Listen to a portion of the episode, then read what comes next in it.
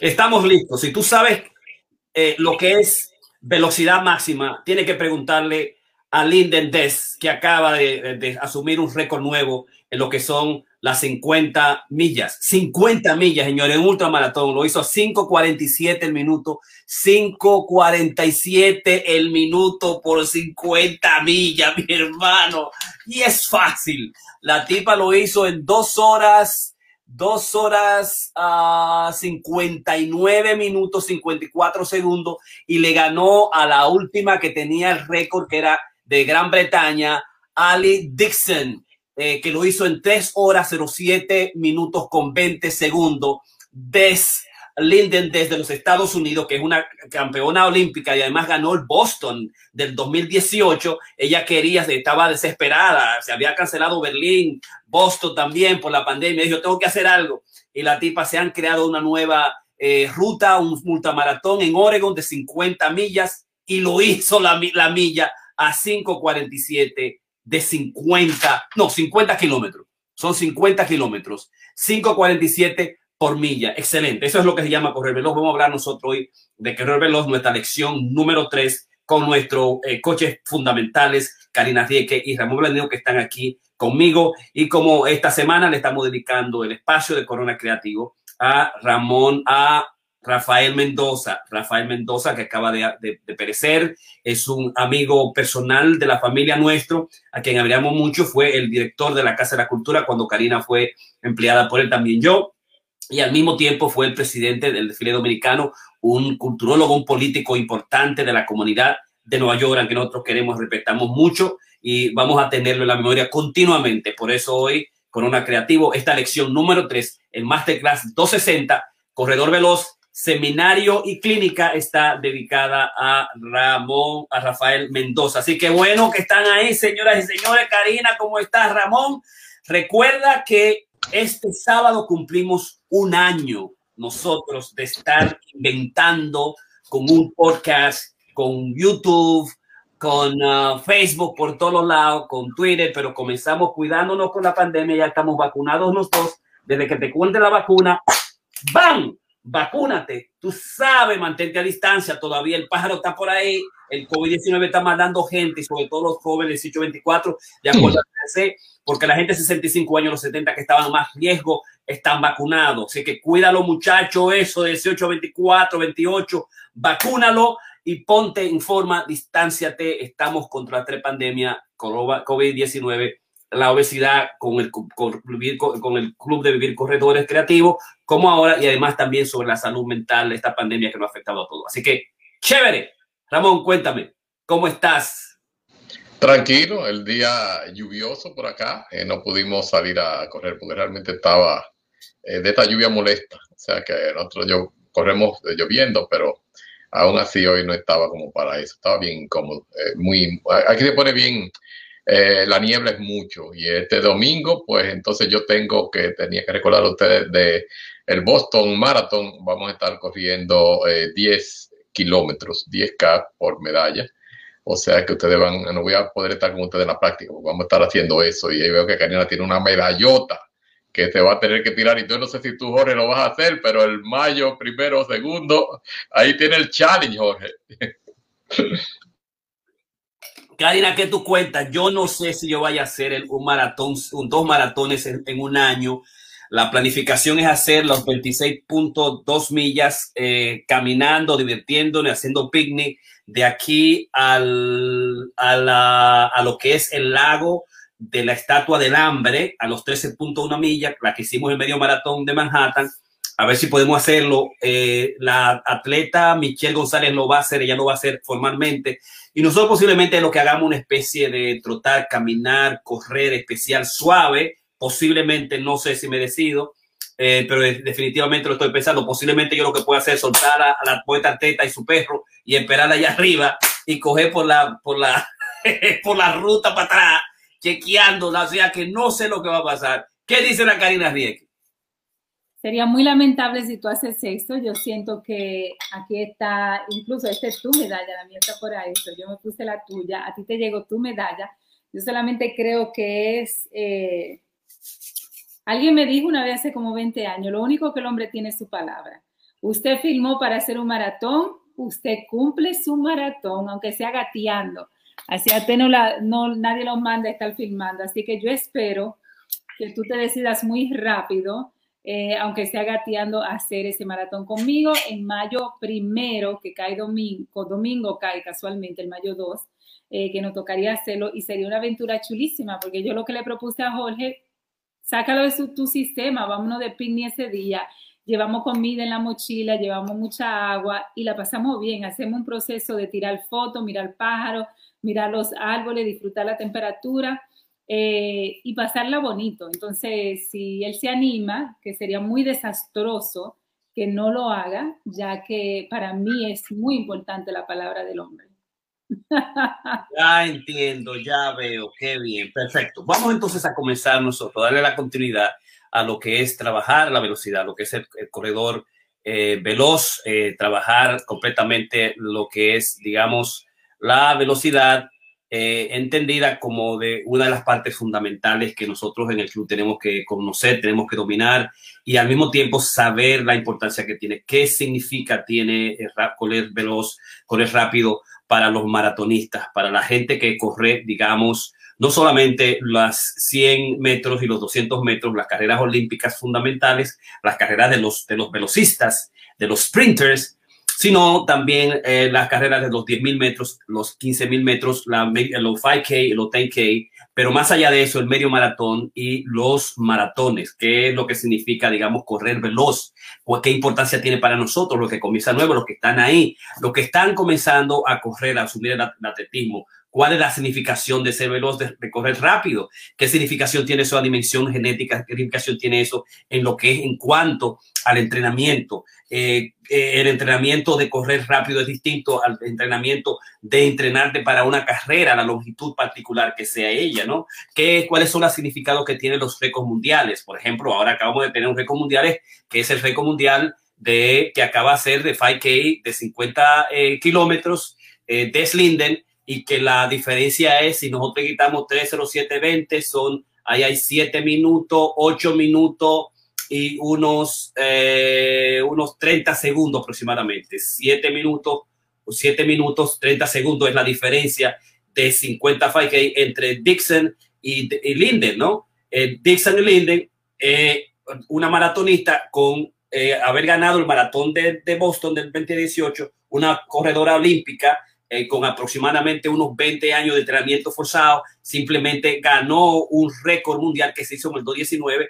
tres años después, con siete minutos. ¿no? ¿Qué, cuál, es la significación que tiene la, la, lo que es, digamos, el correr veloz? Ya sabemos que lo más importante es eh, nosotros establecerlo en lo que son las dos leyes fundamentales del, del correr, ¿no? Las, las leyes de Newton, las leyes del doctor eh, Tim Knox es que entrate primero para la distancia, luego para la rapidez, que es lo más importante. El mismo Tim, eh, eh, el mismo Tim ah, ah, Knox dijo que nunca hizo ejercicio de, él nunca hizo ejercicio de, aceleración, no hizo ejercicio de velocidad y que la mayoría de los, ah, de los atletas antes, digamos, de lo que es la estandarización, la formalización, de las programaciones y de la cientificación, la ciencia del coche, digamos, no se hacía, no se entrenaban, no se hacían unas o dos secciones o una sección, tal vez una sección al mes de velocidad. Por eso la, la, velocidad es importante. Velocidad significa técnicos particulares que te van a enseñar a ti cómo correr, cómo cambiar tu distancia un minuto por año, un minuto por año, un minuto por año cuando tú has alcanzado tu velocidad máxima tu, velocidad máxima, tu más alta velocidad, y aquí le vamos nosotros a llamar alta, más alta velocidad. ¿Qué es alta velocidad? ¿Cuáles son los componentes de la rapidez? ¿Cuáles son los componentes, las fases de la bioquímica del correr que nosotros ya la establecimos, que tiene importancia para lo que son los mecanismos y la musculatura y el sistema nervioso, que es lo más importante para correr veloz, ¿no? Entonces, estrenarte primero para distancia, corre, largo por mucho tiempo, camina largo por mucho tiempo, comienza a caminar una milla, dos millas, cinco millas, vete a hacer las cinco millas, los diez millas, la media distancia, el medio maratón y corre más como corre yo con Camilo y Camila durante casi un día entero, el, la, la, la, media isla, isla de Manhattan, en lo que es el gran paso, the Grand Saunter, el gran pasito. Camilo, Camila, el doctor Piña hicimos, corrimos caminamos completamente la isla de Manhattan suavemente, bebiendo, eh, sin gel, sin información, entrenamiento, a lo loco, traje yo mi muchacho, me, lo, me, odian por eso, a caminar a isla de Manhattan esos dos muchachos. O sea, cuando ellos tenían, digamos, si hace tres años eso, cuando tenían eh, 14 eh, y 15 años, ¿no? Pero era, era ganando la distancia. Yo quería simplemente ganar la distancia, ganar la distancia. ¿Cómo yo puedo ganar la distancia? Yo no tenía, yo no tenía importancia en términos de la velocidad. Yo no tenía importancia en cómo eran las, las, las, en mi paso, mi ritmo. Yo no tenía conciencia del ritmo. Yo no tenía conciencia del entrenamiento cerebral. Yo no tenía el concierto de correr eh, a, través, eh, caminar, correr. Yo no tenía conciencia de las periodizaciones. Yo no tenía, conciencia, digamos, de los distintos tipos de, de correr. Yo quería simplemente ganar la distancia, ganar la distancia en un tiempo particular, no importa cuál fuera ese tiempo particular, y entonces comenzar luego a correr medido en plataformas, en estructuras, en carreras profesionales que estaban, digamos, aprobadas por, por, la, por las instituciones de, de, la, de lo que es el atletismo, que eran carreras aprobadas y que tenían un tiempo y al mismo tiempo tenían las capacidades de las distancias, los números de acuerdo a la edad, de acuerdo, digamos, a, la edad fundamentalmente eh, y adecuado a la, misma, a la misma distancia con los récords fundamentales de esas distancias. Un 5K, 10K, medio maratón, maratón, cada uno fundamentalmente en lo que es el club de correo de maratón son medidos y tienen una distancia particulares y tienen unos récords particulares de acuerdo a la edad, ¿no? Entonces ahí comenzamos nosotros a entender y conventir con nuestras propias atletas, con nuestras propias medidas y a comenzar simplemente la, la ley número uno del entrenamiento, primero la distancia, luego la rapidez. Y, al mismo tiempo, la, la, ley número cuatro, incorporar el entrenamiento base, que el entrenamiento base aproximadamente unas 400 a 500 millas al año en tu cuerpo y trabajarlo a partir del sharpening, del afilamiento, ¿verdad? Se comienza hasta la mayor velocidad, hasta la mayor distancia y se va reduciendo esa distancia con un paso siempre que va a ser suave. O sea, definitivamente para tú entrenarte para la distancia, para lo que es el medio maratón, para, para cualquier distancia, si, si estás comenzando desde una milla a 5 kilómetros, a 10 kilómetros, a 13.1 milla, lo importante es comenzar a correr para fortalecer la dimensión de lo que es el, el cuerpo, para hacer los condicionamientos fundamentales. Esas son las, las dos leyes fundamentales. Comienza y cuando vayas a tu, a tu, distancia máxima, comienza a disminuirla dentro de tu proceso de entrenamiento. Eso es lo que dice la ley de entrenamiento fundamentalmente, ¿no? Y eso es importante, digamos, que tú lo tengas en cuenta en este proceso, digamos, de lo que es nuestra clínica y nuestro seminario sobre la velocidad. Yo, si hay algo que nosotros queremos enseñarte, es fundamentalmente enseñarte esa dimensión, ¿no? El otro aspecto es cómo hablar de lo que ha sido, y ya lo establecimos nosotros, la, dimensión de la biomecánica, el entrenamiento de la de biomotor que está íntimamente relacionado a la fuerza. Correr significa eh, tener fuerza y significa fuerza, eh, em, eh, digamos, nerviosa, con, con, la base se realiza, con los ejercicios particulares para correr, para correr veloz y además también significa digamos, hacer pesa, hacer cross training, aparte de simplemente comenzar a correr eh, eh, y a entrenarte de una manera individual, ¿no? Y además el entrenamiento biomotor es comenzando los procesos fundamentales de lo que es la zancada, que es del inicio del, de la bioquímica del, del correr hasta la segunda, eh, la, segunda, la segunda pisada o el segundo inicio, digamos que es lo que yo expliqué en la sección pasada en términos que son las fases del correr, cuáles son las fases del correr, ¿no? Y eh, que va a comenzar con esa primera eh, zancada como el elemento fundamental que son las fases del, correr, no es la primera zancada, que es el contacto inicial, el freno, la propulsión, la puntada, el balance inicial, la posición elevada de la rodilla, el balance tardío. En cada una de estas dimensiones, de estas fases del correr, nosotros vamos a correr maneras de cómo movilizarla, cambiarla. Es decir, cómo yo voy de un pie, eh, si yo comienzo con el pie derecho, yo tengo que comenzar al pie derecho y ese volver al pie derecho, correr con los dos pies, meterme casi al vuelo, que es la distancia al caminar. La segundo, el, segundo inicio, que es, digamos, el, el, lo que es el balance tardío, el último balance, ese balance tardío es lo que nosotros vamos a llamar la zancada, que son los strikes. Y lo que nosotros podemos fortalecer con nuestra cadera, el swing, el, el balance de la cadera, van a ser las zancadas. Esa va a ser una de las claves fundamentales. Y por eso es importante saber qué hacer en cada uno, como yo expliqué en el masterclass pasado. O sea, que chequeate el masterclass pasado, la lección número dos sobre lo que es, digamos, la dimensión de la bioquímica para obtener fuerza. Porque correr veloz significa también correr. Tú vas a notar, por ejemplo, que, que eh, Usain, eh, eh, Usain, Usain, el corredor más veloz de Jamaica, son tigres, los tigres de 100 metros, de 100 metros, son tigres fuertes, son tigres fuertes y altos. O sea, correr veloz, las millas, las, el atletismo corto de 100 y 200 metros, es para tigres grande y fuerte, porque la fuerza va a dar la velocidad, la fuerza que va a dar la fuerza, velocidad con las nargas, ¿verdad? Con el tendón de Aquiles y con los músculos fuertes de las piernas, de detrás de la pierna. Esa dimensión combinada con las vinculaciones del movimiento de, rodillas va a hacer movimiento del cuerpo y mientras más fuerza se tenga, mientras más esté el push y el empuje, mayor velocidad se tiene, ¿no? Empuje, fuerza es necesaria para el correr y es lo que te da, digamos, la mayor capacidad de energía, el mayor gasto de energía y es lo que te va a producir absolutamente lo que es el, el, cansancio o el, el, el correr a lo que es, digamos, en posición aeróbica, anaeróbica continuamente, ¿no?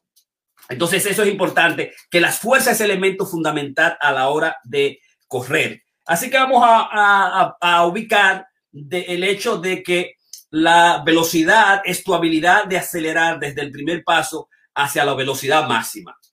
Del primer paso que para, si tú, si tú comienzas un maratón es cuando tú sales de tu lista, da la vuelta y vuenes al 26.1 o al medio maratón 13 al 1. Esa es, digamos, tu velocidad, la acelerar desde tu primer paso hacia la velocidad máxima, que para nosotros, digamos, va a significar fundamentalmente segundos. Va a significar segundos, va a significar minutos. O sea, por eso tú no tienes que desesperarte. Tú lo, tú lo que tienes que mantener es el paso adecuado. En el caso del índice, si es 5, 4, 5 minutos 47 eh, por milla, 5 minutos 47 segundos por milla es mantener esas 5 minutos 47 minutos por milla. Tú no tienes que comenzar a hacer 3, hacer 5, hacer 8 y alocarte en el proceso de cada milla. Consistentemente, como ella decía, que cuando ella comenzó, ella lo relata que comenzó a, a correr sus 50 kilómetros eh, en algunas ocasiones como iba con un equipo, iba con una liebre que le estaba siguiendo, ella sentía el entusiasmo y que se alocaba. Decía, yo no alocaba nosotros, corríamos un poquito más rápido, o sea, corríamos a 5 o corríamos 3.50 y dice, güey, señores, cógelo con, cógelo con su avena. Eh, no hay, que, no hay que ir a la velocidad máxima, ¿no? La velocidad máxima, digamos, en lo, la carrera látex, solamente van a ser en el proceso de lo que es tu paso en esa distancia calculada, ¿no? Eh, nunca se va a ir a velocidad máxima. A velocidad, y vamos a hablar de lo que es la velocidad máxima y cuándo tú te vas a velocidad máxima y la importancia que tiene la velocidad máxima para el correr. Y fundamentalmente estamos hablando para nosotros, ¿no? Pero tu habilidad de acelerar desde el primer paso hacia la velocidad máxima y tú no va a haber aceleración, sino va a haber la, aceleración que va a existir es cuando tú puedes llegar hasta, hasta el paso de la carrera, hasta el paso del maratón. Si mi paso de maratón que yo quiero lograr es de un maratón de 11 minutos 25 segundos, 11 minutos 25 segundos, yo voy a simplemente acelerar, yo voy a acelerar hasta que llegue a los 55 y mi objetivo va a ser mantenerlo por milla hasta mi, hasta mi maratón, 11.25, ¿no? Es ese, digamos, que es mi, mi, toque. Yo puedo medir y saber cuándo voy a hacer mi aceleración, cuándo voy a máxima velocidad. Y generalmente yo lo puedo hacer en, el, en la última milla, yo lo puedo hacer en el último 5K, ¿verdad? En el último 5K, de acuerdo a lo que si yo no estoy logrando mi 459, yo puedo acelerar un poquito, pero tengo que saber que si yo corrí, a, me equivoqué, corrí a 12 o a 13, en las últimas 3.2 eh, eh, millas yo puedo acelerar. En el, en el últimos 2 eh, kilómetros, en las últimas 2 millas yo puedo acelerar un poquito de acuerdo a cómo vaya mi tiempo. Y así todavía estoy ganando. O sea, todavía estoy ganando. lo que estoy haciendo conservando energía para el último momento de la aceleración. Para el último momento de la aceleración, que nunca va a ser la velocidad máxima. ¿De acuerdo? Eso yo me parece que es un concepto importante, ¿no? El segundo aspecto es que God makes sprinters coaches makes milers. Eh, solo Dios hace velocistas, coche hace milleros. Y la significación es que para, como yo lo dije en el masterclass pasado, para hacer velocerse velocistas, tú tienes que entrenarte particularmente. Tiene que nacer con eso. Tiene, hay que unos componentes fundamentales. Hay gente que no tienen, que lo que tienen es una máquina de pulmón, ¿verdad? Que tienen unas, unas eh, mitocondrias extraordinarias, que tienen una musculatura extraordinaria. Pero tú vas a ver además que a, medida que tú vas aumentando la distancia, vas disminuyendo en tamaño y vas disminuyendo en peso tuve los monstruos de 100 metros y 200 metros como Usain y que son tigres fuertes, altos, ¿verdad? Y musculatura enorme, eh, los 100, 200 metros. Y cuando comienzan a, hacer los, las, las, los 5000 metros y los 10000 metros, los 10K, los 5K y los 10K, tú vas a ver que comienzan a disminuir. Y por eso, por ejemplo, el perfil que yo voy a presentarle hoy de que, de que en esa Bekele, de 38 años, es un tipo que se hizo extraordinario en lo que son los, la, el media, la media distancia, no las distancias cortas, rápidas, eh, porque él tenía esa capacidad del tamaño, el tamaño pequeño, eh, digamos, mientras que posiblemente 6, sea un 6.2, 6.3, eh, eh, que, que, que yogue es 5.5 aproximadamente eh, eh, y Bekele tiene que ser también 6.4 eso es un chiquito y peso algo para tu, eh, para tu eh, correr veloz. Es, eh, me parece un, un, aspecto importante. Así que Dios hace los velocistas y los coches trabajan los, los, los milleros.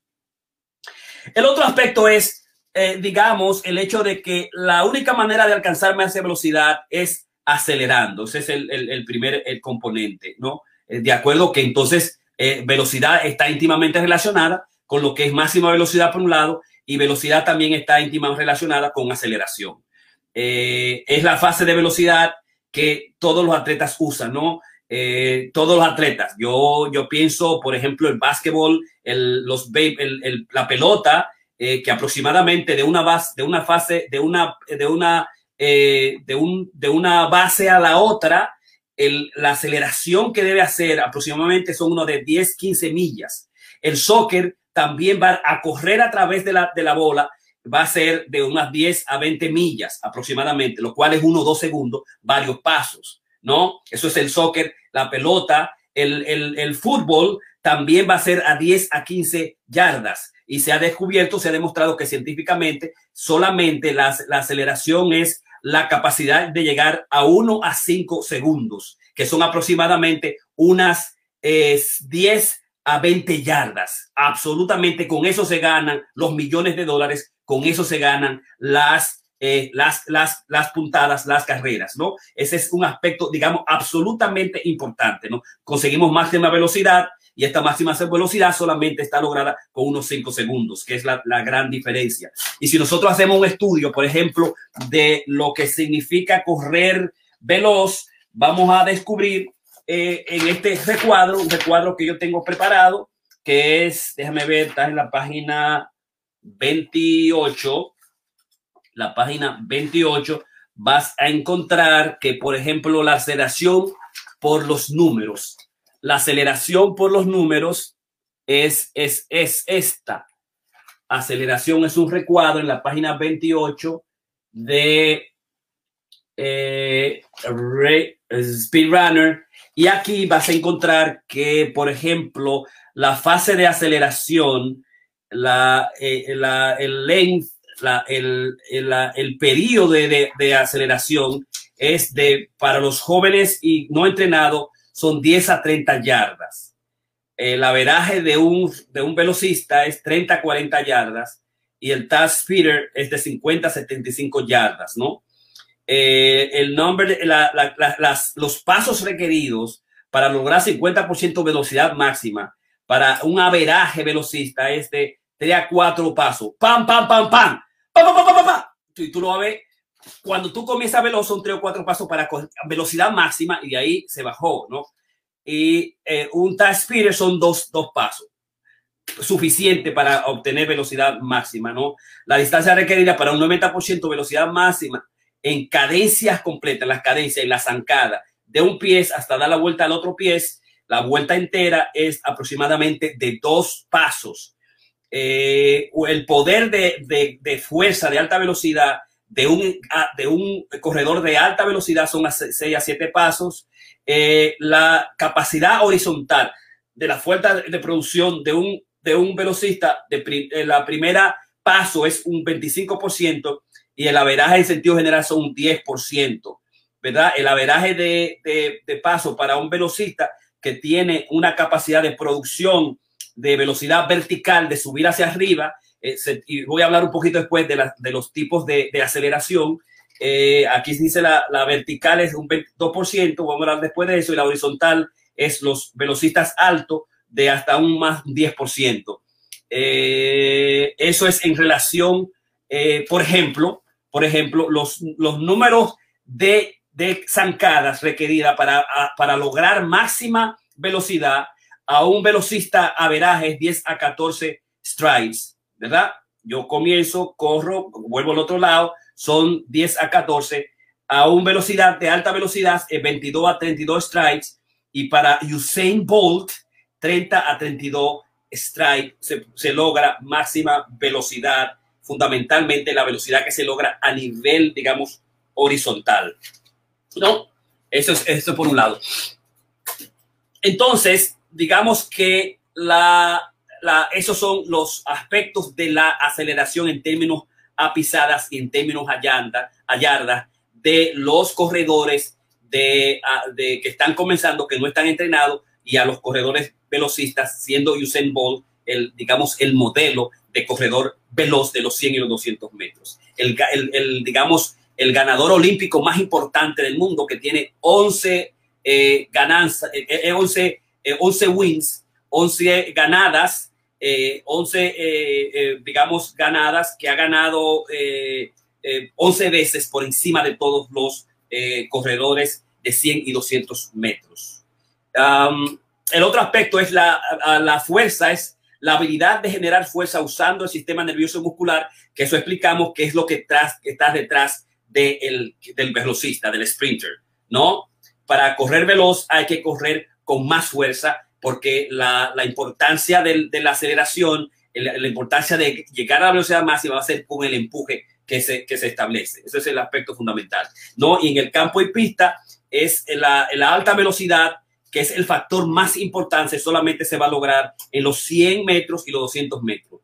Ningún otro atletismo va a ser tan importante la velocidad máxima como en los 100 metros y los 200 metros ni en, los, ni en las 10.000 metros, ni en los 15.000 metros, ni en el medio maratón, ni en el maratón, ni los ultramaratones, ni en cualquier deporte, desde la pelota al básquetbol, al béisbol, al soccer, no van a necesitar velocidad máxima. Solamente vamos a requerir aproximadamente unas 10 a 20 yardas, 2 a 3 segundos para ganar la carrera, para ganar el, el deporte, para ganar el rugby, el soccer, para ganar la pelota para ir de la tercera base a home, para ir de la primera base a, la, segunda base, para empujar a alguien siendo veloz, lo único que yo voy a necesitar es poder correr lo suficiente para tener dos o tres segundos, 10 a 20 yardas, 10 a 20 yardas, no más. Alta velocidad solamente se va a conseguir en el campo de pista a lo nivel de Usain Bolt, más nada de ahí, ¿no? Así que tú no tienes que ir alocándote, tú no tienes que estar corriendo, no, tú no vas a llegar nunca a la velocidad máxima.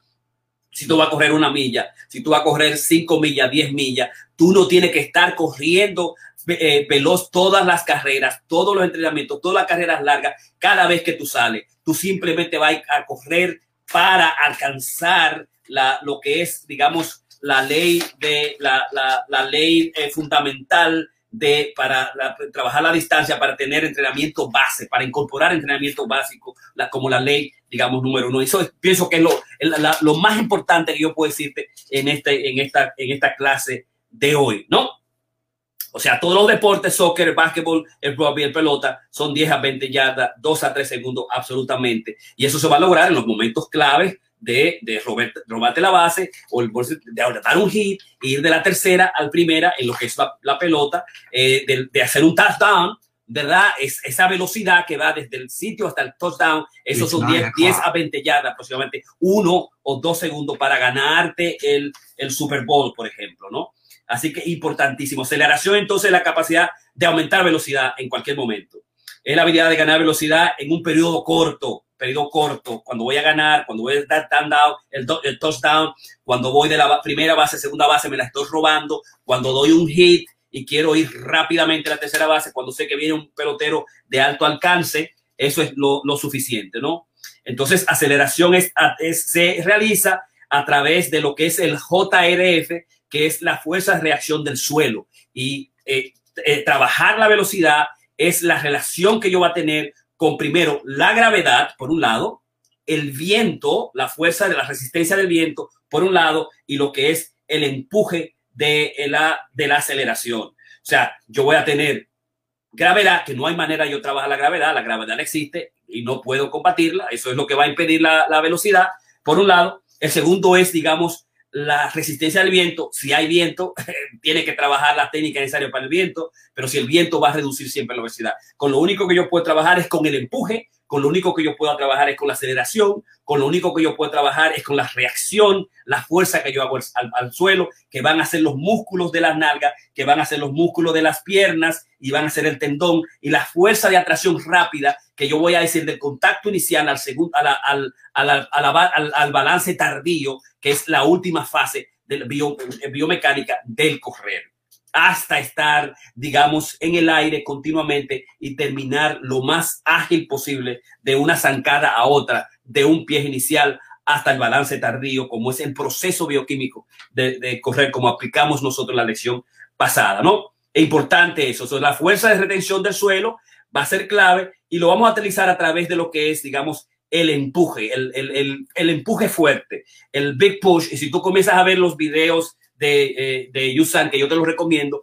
Eh, si tú comienzas a ver los videos de, la, de, de, los, de, los, de los donde te necesita velocidad máxima, vas a encontrar que lo más importante es el empuje y el empuje es tan grande que los tipos tienen un, un, aparato detrás para empujarse y en la primera, segunda y tercera es que se logra todo el empuje fundamental para entonces eh, acelerar la velocidad máxima y esto lo vamos a, a lograr a través de tres fuerzas fundamentales.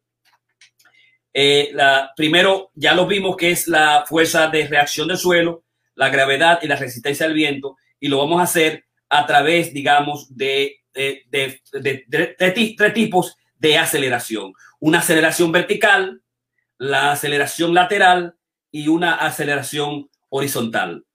La aceleración horizontal es cuando yo simplemente mido, voy hacia adelante, a correr hacia adelante, me empujo con el suelo y, trato de, de buscar la, la, mayor posibilidad en mi, en mi, a mi, a mi medida horizontal, mirando hacia adelante el horizontal, ¿no? Y generalmente uno comienza horizontal bajado a, y se va subiendo buscando el cielo. Esa es la vertical. Se comienza de una manera horizontal, se comienza de una manera horizontal, suave y subo horizontal, eh, vertical hacia arriba y naturalmente la, la dirección laterales cuando yo corro hacia la derecha, corro a la izquierda, como sucede con los peloteros, como sucede con los soccer, como sucede con cualquier otro deporte, ¿no? Que yo voy a correr no solamente hacia adelante y voy a correr vertical, horizontal, sino voy a la izquierda, voy a correr a la derecha. En el caso de, de Usain Bolt, siempre va, la proporción va a ser, el empuje va a ser hacia, hacia horizontal y se comienza horizontal y luego se termina vertical, comenzando hacia, hacia el cielo, ¿no? Esos son, digamos, los tres elementos fundamentales para el correr y llegar a lo que es la máxima velocidad. Entonces, ¿qué es máxima velocidad? Velocidad de final alto. Todo lo que yo tengo que dar para llegar a mi meta. Todo lo que yo tengo que dar de mis 100 metros, 200 metros para llegar al reto final. La máxima, la velocidad de final alto que yo pueda dar. Y en el caso de nosotros, los corredores y los maratonistas, que ahí está Ramón y Karina, la máxima velocidad, velocidad final más alta, es lo que los pulmones te pueda dar al final. Es como tú puedas llegar a, es como tú, lo más rápido que tú puedes llegar a la recta final. Si es que tú puedes, si es que tú tienes energía. Si no es que te agarró la, la, la, la pared por ahí. Si no es que la pared se te agarró en los, en los 200 metros. Nosotros sabemos que nuestra alta, nuestra máxima velocidad muchas veces se va hasta 15 y te vas a 16 eh, se va a un minuto para tú llegar, para tú llegar a tu recta final, ¿no? Eh, la rapidez más alta posible que tú puedes lograr es la velocidad máxima. La rapidez más rápida, más alta que tú puedes lograr en tu carrera larga o media carrera, eh, usualmente de corto alcance. Cuando yo estoy con Karina compitiendo, generalmente yo lo voy a hacer, mis, mis carreras rápidas, mi aceleración, la voy a hacer en los últimos 500 metros, porque la tipa es competitiva, yo tengo que ver si está cansada o no, si, la tipa se me fue adelante y me ganó por par de segundos, de 5 segundos y segundo, no, yo no voy a poder alcanzarla esa. Yo tengo que saber cómo lo voy a hacer para no llegar absolutamente aplotado en la recta final, ¿no? Y además el momento de no más aceleración, la velocidad máxima, no importa que tú quieras acelerar, no importa que tú quieras empujar, la velocidad máxima es el momento donde ya no existe más aceleración y se comienza entonces a hacer lo que es la, donde se, se torna más importante, digamos, la aceleración vertical. Tú subes arriba, yo comienzo horizontal, bajo, subo vertical. Cuando la velocidad máxima ya, ya en ese instante comienza de nuevo a disminuir hacia lo que es, digamos, la aceleración horizontal. Así que esas son las partes fundamentales que quería presentarles en, digamos, eh, la fase de aceleración en la, en la clase de hoy, sin, eh, sin dejar de, de, presentarles que la aceleración también tiene tres eh, fases. Los primeros pasos, la transición, que son las cinco de yarda, y la parte final, ¿no? en, la fase de los primeros pasos, que son los primeros dos, tres pasos, primeros dos, tres pasos, lo suficiente para los primeros dos, tres pasos son, están en la aceleración, digamos, horizontal, ¿no? Bajitos rápidamente, uno, dos, tres, cuatro, hasta, hasta ganar velocidad máxima y la velocidad máxima yo lo voy a lograr en el, a nivel vertical. La, segunda fase de transición, que es de 5 a 20 yardas, no más. 5 yardas, me subí rápido para ganar la 20 yardas es mi transición y la fase, la fase final, que es la fase de más alta velocidad, ¿verdad? Donde ya yo no puedo acelerar, llegué a los 100 metros, terminó la carrera, ¿no? O yo hice mi maratón completo, digamos la fase, la fase de aceleración de los primeros pasos serían las primeras millas. La fase de transición es al, a mediado de mi carrera de maratón y la fase final es los últimos cinco eh, minutos que yo he alcanzado toda mi energía suficiente para terminar explotado en la recta final. Así que eh, con esto yo termino lo que es mi presentación de hoy, biomecánica, entrenamiento biomotor, eh, fuerza de correr veloz, la aceleración y la velocidad máxima. Entonces, quiero entonces rápidamente simplemente mostrarle a a lo que es uno de los maratonistas más importantes del mundo, que es eh, un maratonista que tiene un estilo muy especial de correr. Es, eh, aquí tenemos nosotros a Kenenisa Bekele, eh, un etíope, un corredor que es, digamos, especialista en lo que son los 10.000 metros y los 5.000 metros. y ha sido campeón mundial en varias ocasiones lo ha sido por incluso por dos veces consecutivas, ha mantenido el, título en el 2003, 2004, 2005 y 2006 consecutivo, ¿no? En, lo que son los 10.000 y los 5.000 y 10.000 eh, millas.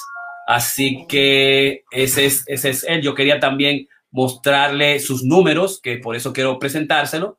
Eh, inglés, aquí está.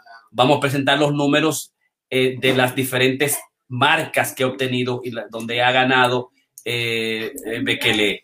Bekele eh, tiene, eh, comienza en 1999 y tuvo su primera ganancia en el 2001, ¿verdad? En el 2002, en el 2000, en primeros lugares en el, en el, en el, en el campeonato mundial en Dublín y Ostend y en Lucerne, en Switzerland hizo uno, dos, tres, cuatro, eh, dos años consecutivos. También el campeonato de París, de Nigeria, Bélgica, de eh, Grecia, de Francia, Finlandia, de Moscú, en Japón, en, eh, también en Bambús, eh, en los 10.000 metros, todos los 5.000 metros. Eh, tuvo también segundo lugar en Atenas en el 2006 y luego primer lugar en Japón en el 2007 en, en, United Kingdom. En Etiopía, 1, 2, 3, 3, 3, tres campeonatos en el 2007. En el 2008, 1, 2, 3, 4, 5. En Bélgica, China, en uh, Alemania y luego en el 2000 eh, no, en 2012 en cuarto lugar. Vamos a trabajar ahora los maratones. En primer lugar, en primera vez que ganó un maratón fue en el 2014 en París, con una marca de 2.0504. Fue la mejor marca del maratón de París. Eh, en Chicago, en el, maratón de Chicago, en ese mismo año, corre dos por, por año, en, quedó en cuatro lugar con una marca de 2.0551. Terrible de Tigre. En el 2015 did not finish, no terminó. Él tiene, él tiene esa característica. Él, tiene dos de, DNF, uno, dos, tres DNF. Él tiene un do not finish, el de Dubai. Él comienza y si el tipo ve que no va a ganar, lo que hace es que se termina. Se tuve que se, que se queda por atrás. Eh, él, no, él, no, él no compromete su final. No compromete su final. Eh, también tiene una DNF también en Dubai en el 2016 y tiene un DNF en el 2018 en Ámsterdam. No, no terminó. The, not finish. Comenzó, pero no terminó. Eh, pero ganó en Berlín el 2016 con dos minutos tres, eh, dos horas tres minutos eh, tres, tres segundos. Ganó el primer, el, le ganó a, a Kipchoge en el 2019 cuando Kipchoge se le presentó el, el, que se le tapó el oído izquierdo. Ganó en Berlín el maratón de Berlín con 2.01.49. O sea, recuérdate que Quillogue tiene dos minutos, eh, dos horas, un minuto 39. Este tipo le lleva, son tres minutos, eh, es el quitica de Quillogue que está ahí, ¿no? En cualquier momento eh, él rompe la marca mundial, Bekele, ¿no? Esos son los puntos, yo pienso, fundamentales de los maratones de Keneniza eh, Kenenisa Bekele, uno, uno, un, eh, digamos, de, de, Etiopía, tiene 38 años, nació el 13 de junio del 82. Cada vez que yo veo me recuerdo, me recuerdo a Chico, dice Camila, dice Karina, se parece un poquito a Chico. Hay alguna foto donde el tipo igualito al muchacho mío. Eh, y ahí está el maratonista, digamos, no quiero poner ninguna video porque entonces me, me, me fuñen el, la transmisión y me la, me la marcan como que no tengo los derechos de autor. Así que eso es el, el perfil. Yo le presenté el perfil de, de Kipchoge en la primera lección y en la segunda lección. Voy a pensar también traerle el próximo jueves eh, otro de los maratonistas fundamentales. Posiblemente le traiga a lo que es a Gabrielese. Gabrielese, que es el maratonista que motivó, a, déjame ver si está por aquí, Gabrielese, sí, Heile Gabrielese es el que motivó a Kenenisa Bekele y que también le ganó los maratones doblemente. Le, ganó al maestro. Así que, Ramón. Sí, gracias, Jorge, por esa presentación magistral que estás dando, unas lecciones ahí de coaching y de corredera y todo esto, y, hablando de la velocidad, lo importante que, es la velocidad y, entender que es, la, es una, una dimensión que es la, el cambio de, la aceleración, digamos, es la, el cambio de la, de la, velocidad en el espacio de tiempo y es algo que es muy importante para los corredores para poder eh, lograr las metas. Pero en, mi caso yo estoy hablando un poquito más de la, más que de la velocidad, estoy hablando de la fortaleza y de la, la, energía, la energía que, que, es necesaria. Todo esto está combinado, son, son principios de la, de, la, de la física que estamos aplicando realmente a, a la corredera. Entonces, pues, por supuesto, yo sigo con el, uh, con lo que estamos discutiendo en términos, o la presentación en términos de la corredera en, en colinas o la Abacampo Traviesa. ¿Y el porqué de esto? Porque pienso que como en estos tiempos de, de COVID eh, se ha hecho muy popular el, el, el, correr a campo traviesa y la gente ha descubierto que el, el cambio, digamos, de, de entrenamiento le facilita no solamente para aquellos que están eh, corriendo maratón, si practican el, el, campo traviesa, después pueden tener mayor resistencia y pueden moverse entonces a lo que es el, el a, los ultramaratones, que básicamente todas aquellas carreras que tienen más de, eh, de 26.2 millas, o sea, eso ya se consideran ultra. Entonces, que la, la, el, me, voy a enfocar esta noche brevemente en el, en el, ejercicio que se necesita en la práctica para eh, eh, prepararse para correr eh, carreras a campo traviesa que siempre implican el, correr en diferentes superficies y el correr no solamente en superficies planas, como la mayoría de, las carreras que hacemos de, 5, 10 millas y hasta maratones, sino en las colinas.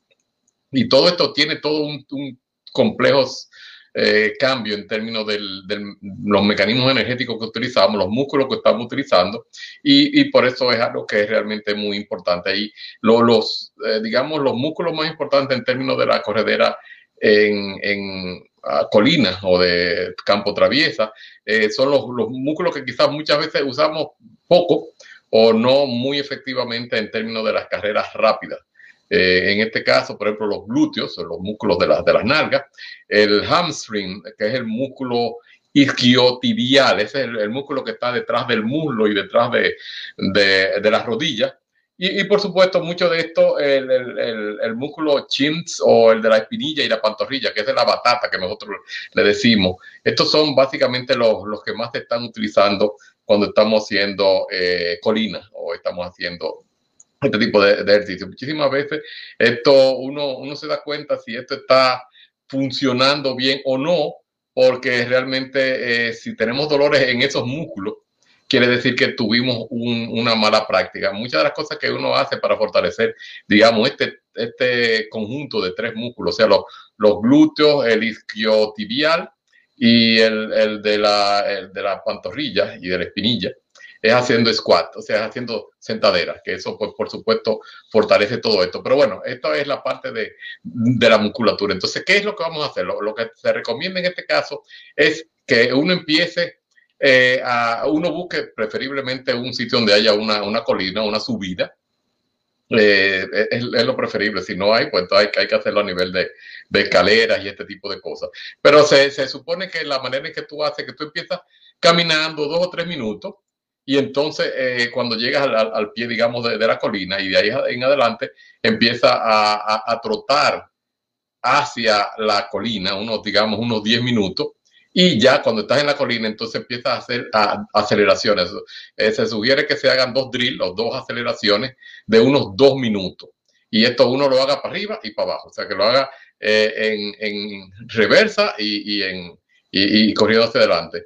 Eh, no, nunca busquen una colina que sea muy empinada, muchísimo menos para empezar, porque realmente esto es lo que muchas veces uno se, se aloca, porque uno quiere, eh, eh, viene con mucha furia, mucha energía para hacerlo, y este es un grave problema. Yo he descubierto por aquí, por mi casa, que vivo en un monte, en, varios sitios tenemos una, una bastante empinada, pero la pendiente, o sea, la, la inclinación no es, tan, no es tan violenta, o sea que realmente una de ellas tiene eh, una, una, longitud prácticamente de una milla, pero, pero el, el, gradiente, o sea, la elevación es bastante alta. O sea, yo lo noto porque cuando, ejemplo, yo hago una milla eh, a nivel plano y yo estoy pues, eh, como si no fuera nada, pero cuando hago esta milla en la colina, es botando el bofe me quedo sin aire y esto es básicamente una de las cosas que yo tengo que seguir practicando porque es parte de, este entrenamiento que estamos hablando. Entonces, bueno, ¿qué vamos a hacer? Vamos a buscar una, elegir una colina que no sea muy empinada, vamos a, correr subiendo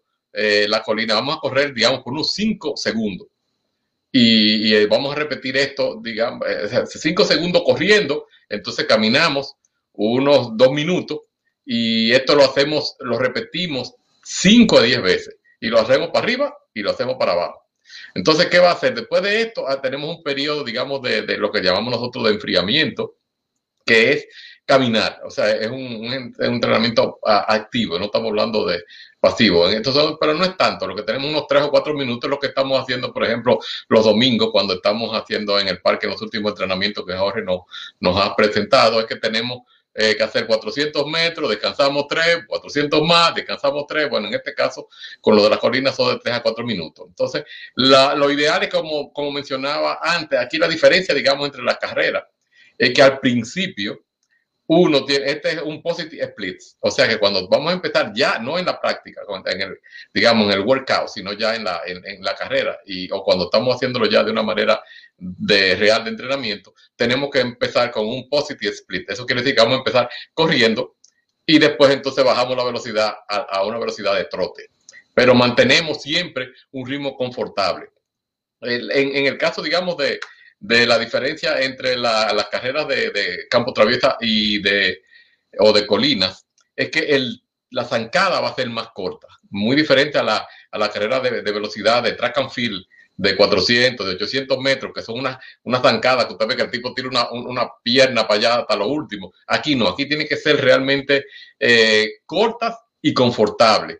Y según, si, según el, incrementa, digamos, el, la inclinación de la colina, pues la zancada debe acortarse. O sea, porque realmente eh, eh, es un, está poniendo un esfuerzo mayor en tu cuerpo. Entonces, pues, tiene que, la manera en que se, hace es que tiene que tocar con la bola del pie, que es lo que normalmente también hacemos cuando estamos en, carrera de maratón, porque hay muchas personas que yo veo que a veces están corriendo con el tobillo.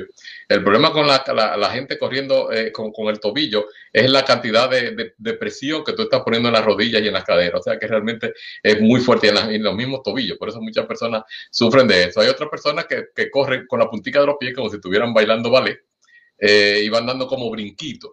Eh, es una técnica que puede que le funcione a ellos, esto no funciona realmente cuando tú estás trabajando en, en colina. En colina tiene que hacerlo básicamente con la bola de los pies y simplemente es pisar suavemente o ligeramente el terreno. No es que va a estar tum, tum, tum. Si tú estás oyendo ese ruido, es que no estás haciendo un, buen trabajo. Entonces, pues la, postura tiene que ser perpendicular al horizonte y tu eh, mandíbula no debe pasar nunca de tu dedo de los pies. O sea que básicamente tiene que mantener, es una pequeña inclinación hacia adelante, pero no completamente, ni adelante ni hacia atrás. Es básicamente mantener esa, postura y esto es parte de la, digamos, de la, de la mecánica que estamos utilizando para, para poder eh, funcionar bien. Entonces, pues tenemos que ajustar la zancada para que los músculos no se tensen. Si tú sientes esos músculos ahí atrás, de, eh, detrás de la... Digamos, de los muslos, que se están poniendo muy, muy tensos, quiere decir que tú estás usando demasiado eh, eh, fuerza y eso es lo que está haciendo realmente, estamos, estás perdiendo, está perdiendo e, energía. O sea que ese músculo isquiotibial no debe sentirse tenso, debe estar flexible. Eh, entonces, pues, tiene que relajarte, trata de, de, hacerlo, sobre todo en, cuando estás bajando, como si tú estuvieras gliding, como dicen, como si tú estuvieras deslizando, te estuvieras casi flotando, o sea que lo tienes que hacer a, un ritmo eh, bien confortable. Eh, tiene que monitorear la, respiración, porque si tú te estás, tú estás respirando, como dicen, entonces quiere decir que hay un problema. O sea, eh, la, diferencia aquí es que cuando estamos corriendo en una carrera plana, tenemos una manera muy fácil de, medirlo, que es lo que le llamamos el conversational pace, o sea, el paso conversacional, que es muy sencillo porque realmente uno está en una superficie plana y tú estás hablando y tú aumentas la velocidad y empieza a quedarte un poquito más corto de aire y cuando ya tú estás que lo que puedes hacer simplemente es, dar respuesta corta o hacer preguntas cortas, es que ya tú llegaste a un, al límite, digamos, aeróbico y vas a entrar a una fase anaeróbica en la cual básicamente estás trabajando sin, sin oxígeno. Pues en esto, en la colina, esto no, no debe nunca ni siquiera llegar ahí. O sea, y la manera es que, que tiene que ser una respiración rítmica. Si te sientes sofocado, baja la velocidad, porque recuérdate que tú estás haciendo prácticamente casi el doble del esfuerzo cuando tú estás en, una, en una subida, sobre todo si son bastante em, empinadas, como en algunos casos lo son, en algunas áreas. En, en Bancorland tenemos unas que son bastante empinadas, cortas, pero son bien empinadas. Y esto, pues, eh, si uno ve, el, si tú, uno tiene estos Garmin que nos dan todo el nivel de, esfuerzo y la, inclinación de las colinas, tú vas a ver que el consumo de energía que tú estás teniendo es prácticamente el doble del que tú estás usando en una superficie plana. O sea que hasta el, mismo eh, device, el mismo eh, instrumento, el, reloj, puede ver el análisis de, tu carrera, te está diciendo, y, lo vas a ver también en, nivel de, de, digamos, de las calorías que usas.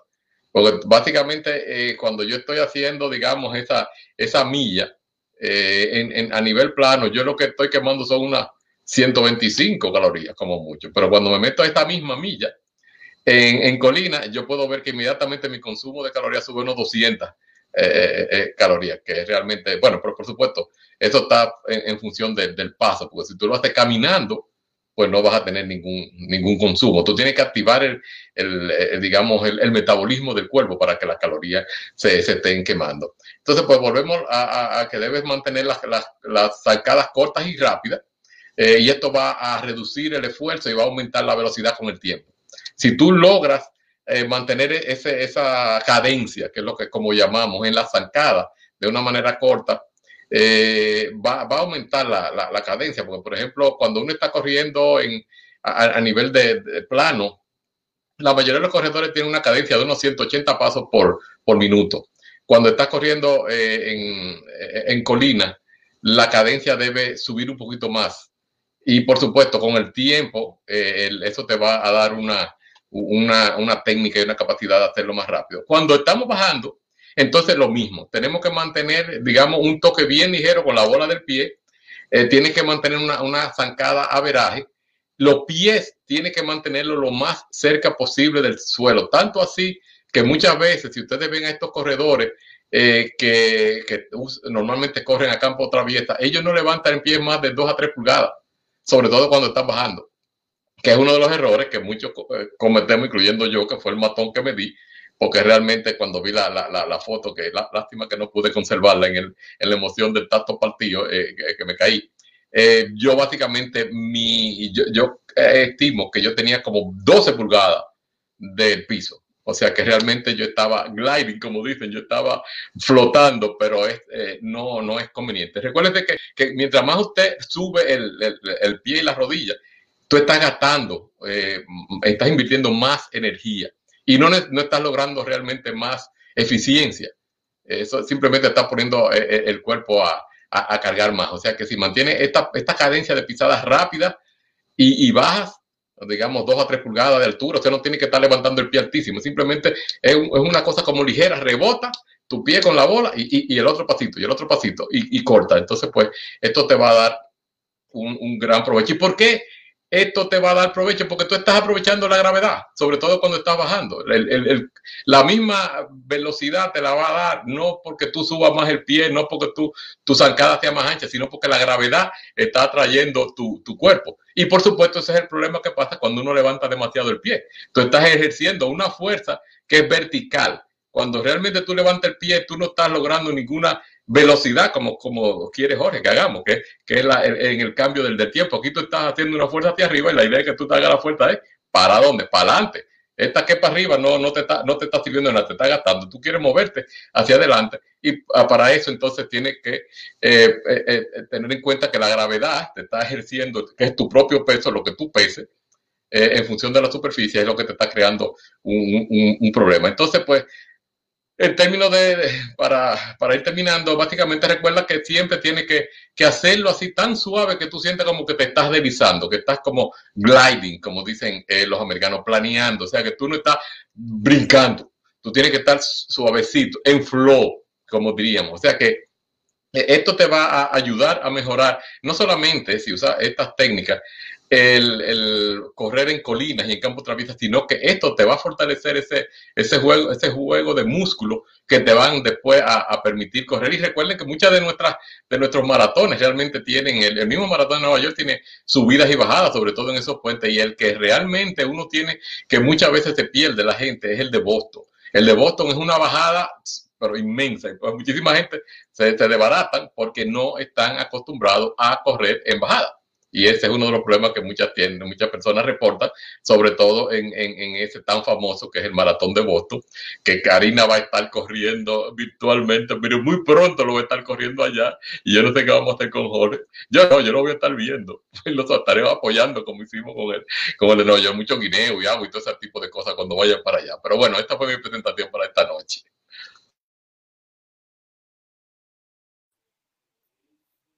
Excelente, sí, excelente, perfecto. Karina, ¿tiene usted los micrófonos?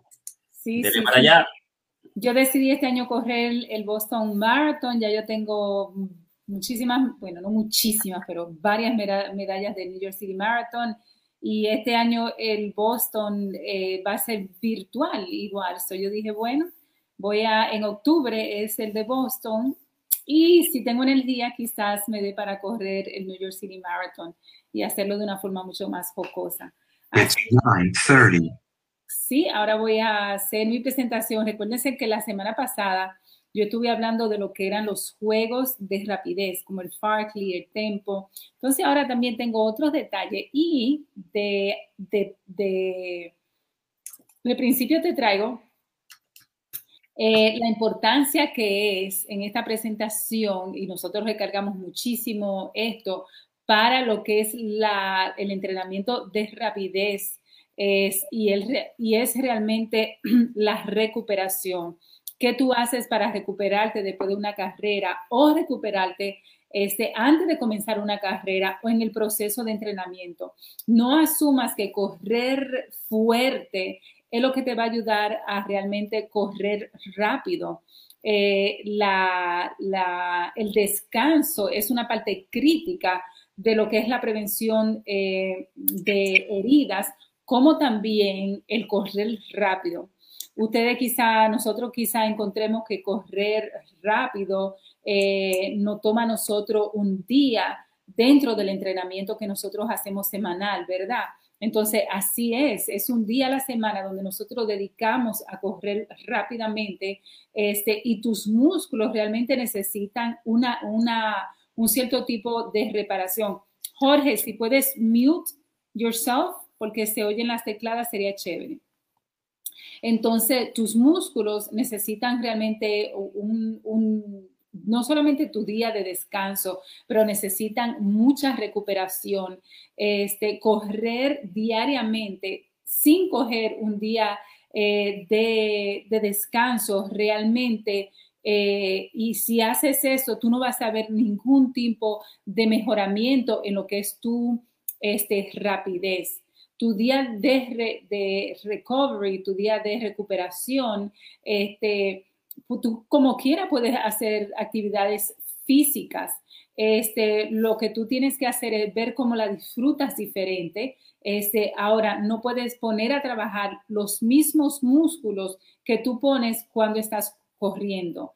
Es decir, puedes hacer otra actividad física que sea de menos intensidad, este, pero eh, eh, y, que quizá puedas mover otros músculos este, y tengas esa variedad. Eso es muy, muy, muy importante que tomes un día de recuperación. Lo otro que también muy importante a la hora de nosotros correr, correr, rápido es realmente un plan de entrenamiento. So, si tú estás pensando realmente crear un plan de entrenamiento, tiene que tener un plan de fortaleza a los músculos, de poder, de rapidez, este, y un plan de no preocupación. No preocupación tiene que ser parte de tu plan. Eh, entonces, tienes que buscar realmente estrategias específicas que te ayuden a lograr la distancia que tú estás este, tratando de lograr. Por ejemplo, si tú estás, si parte de tu meta es correr rápido un 5K, que son 5 kilómetros, parte de tu plan tiene que ser cómo tú vas a aumentar, aunque sean segundos de tu carrera. Cuando nosotros hablamos de segundo en una carrera, realmente nosotros hablamos que es un gran improvement, que es, que es algo muy importante de la distancia. Quizá lo que tú quieres mejorar es eh, hacer distancia para coger larga, largo tiempo que serían las carreras largas. Entonces tú tienes de alguna forma que a ese a ese entrenamiento para lograr correr mucho más largo, tú tienes que meterle un ejercicio de rapidez o viceversa. Y eso va a ayudar que tú obtengas lo que es tu meta de correr un poquito más rápido este, esa carrera que tú, te has decidido eh, poner. Si tú estás pensando hacer un medio maratón o te estás entrenando para un maratón, eh, es obvio eh, que tú vas a necesitar meterle millas, eh, hacer un 5 5K, este, hacer realmente speed workout, hacer Farkley, hacer tempo. Y tú puedes hacer parte de todo esto eh, como parte de un resultado, como parte de lo que tú quieres lograr. Lo otro, y muy importante, cuando tú quieres realmente correr rápido, es realmente tratar de perder peso. Todos los estudios indican que si tú estás corriendo con más peso de lo que tú estás este, acostumbrado a llevar o que está fuera de lo que es tu, tamaño, y tu anchura, entonces tú vas a estar cargando un peso de más y ese peso realmente lo que va a hacer es que te va a atrasar. Entonces, una de las técnicas que yo comencé a implementar hace mucho tiempo es realmente estar en mi peso normal. Yo tengo ya algunos años que estoy en mi peso normal y no he salido de él.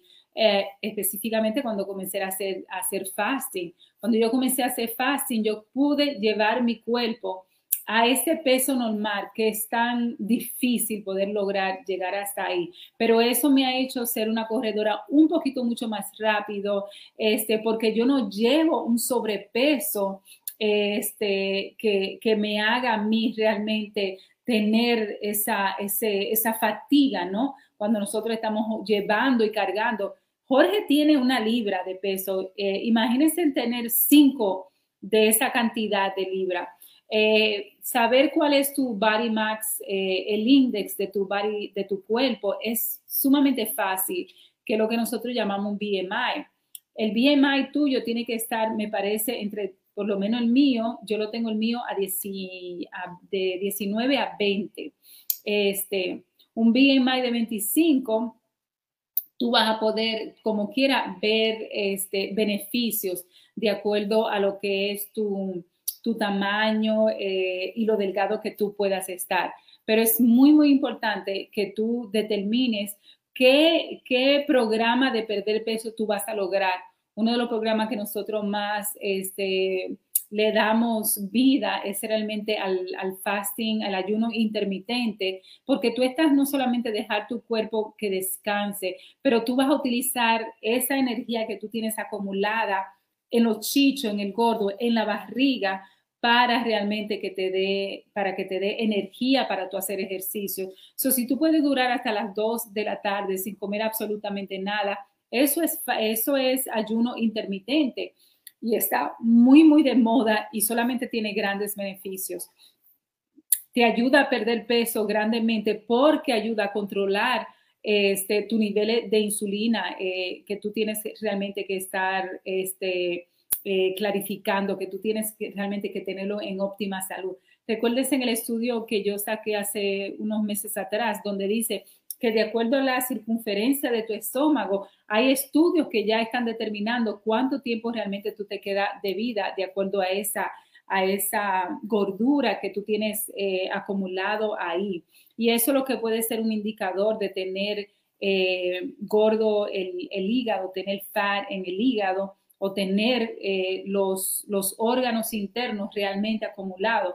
Si ustedes fijan, la gran mayoría de las personas que sufren del corazón no son gente que tienen 20 años que no van al médico, son gente que constantemente se están cuidando, que van al médico y de repente le pasan cosas así. Es decir, nosotros tenemos que trabajar en prevención de las enfermedades que son tan comunes y que realmente se están llevando a gente muy querida dentro de, nuestra comunidad, ya que son de las enfermedades preventibles que nosotros realmente podemos prevenir.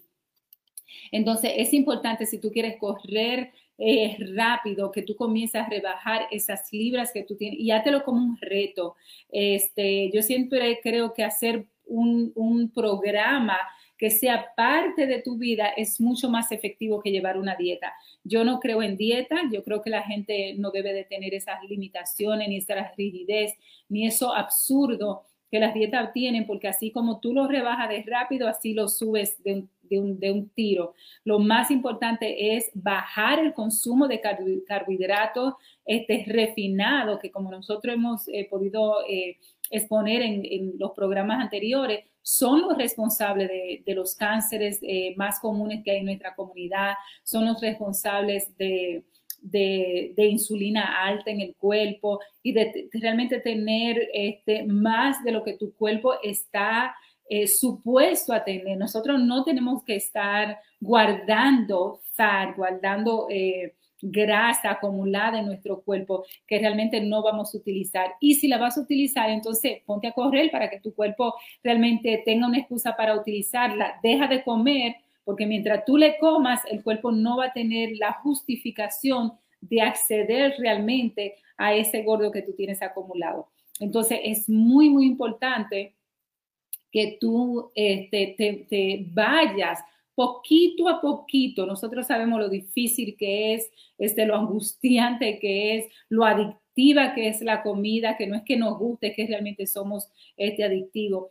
Una de las cosas que Jorge y yo estamos eh, estudiando ahora es realmente la manera que nosotros comemos y cómo muchas veces la, la, forma de, nosotros, de las personas en general comer es realmente solitario, no hay sociabilidad, no se come en una mesa, no se come conversando, sino que se come así como caballo, tú comes sin mirar alrededor, sin hablar, ¿no? Entonces debemos de cambiar todo alrededor de cómo nosotros hemos asumido lo que es la comida este, en, en este país. Se dice que por cada 10 eh, libras que tú pierdas, tú vas a, poder eh, reducir un minuto en cada eh, carrera de 5 kilómetros. Eso es muy, muy bueno. Es decir, un minuto por cada 10 libras, según los estudios, por cada 10 libras que tú pierdas. Así que tienes una buena excusa para querer comenzar a bajar esas libras que se han acumulado con, tantos años de meterle, meterle, sin dejar que el, el, cuerpo realmente pueda procesar esa comida que tú le estás este, metiendo al cuerpo. Es decir, si nosotros le damos suficiente tiempo al cuerpo para que la dijera, para que la utilice, para que la queme, esa gordura, ese fat, no se va a acumular aquí, en los lados, aquí o donde quiera que se nos acumulan esas libras de, de más. Así que es muy importante que nosotros realmente eliminemos lo que son los dulces, eliminemos lo que son las sodas, eliminemos lo que son este, la comida chatarra, que nosotros tanto hablamos de eso, y puedas comer un poquito más verde, más refinado, con mucho más proteína y mucho más granos.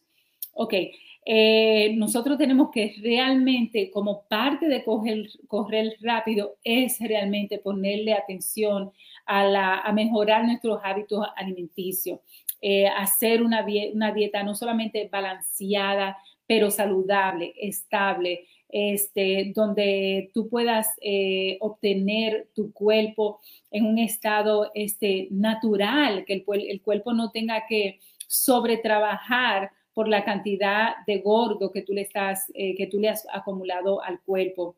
Eh, y también preguntarte si tú le estás metiendo a tu cuerpo suficiente proteína, que es lo que realmente te va a ayudar a, aumentar los músculos. Eh, tú le estás metiendo la cantidad de carbohidratos buenos, este, no los refinados que el cuerpo tuyo necesita para poder este, hacer un entrenamiento este, que sea significativo para tu cuerpo. Entonces, eh, y también que tú haces para mantener lo que son las coyunturas de tu cuerpo realmente saludables. Es decir, hay que saber este, qué, qué tipo de comida. Y yo siempre, yo siempre he querido ver mi cuerpo, este, respetarlo con la comida que yo le, le entro. Yo sé, ojo, le me dice, Karina, no, no prediques porque realmente mucha gente no tiene esa determinación. Y yo lo he podido entender. Yo sé que yo tengo quizá una disciplina muy diferente con relación a la comida. Este, yo trato de que la comida no me quiera controlar a mí, sino que sea una elección que yo hago consciente de lo que yo quiero realmente entrar a mi cuerpo. Este, pero yo sé y entiendo eh, que, es, eh, que es muy difícil y esa es la realidad.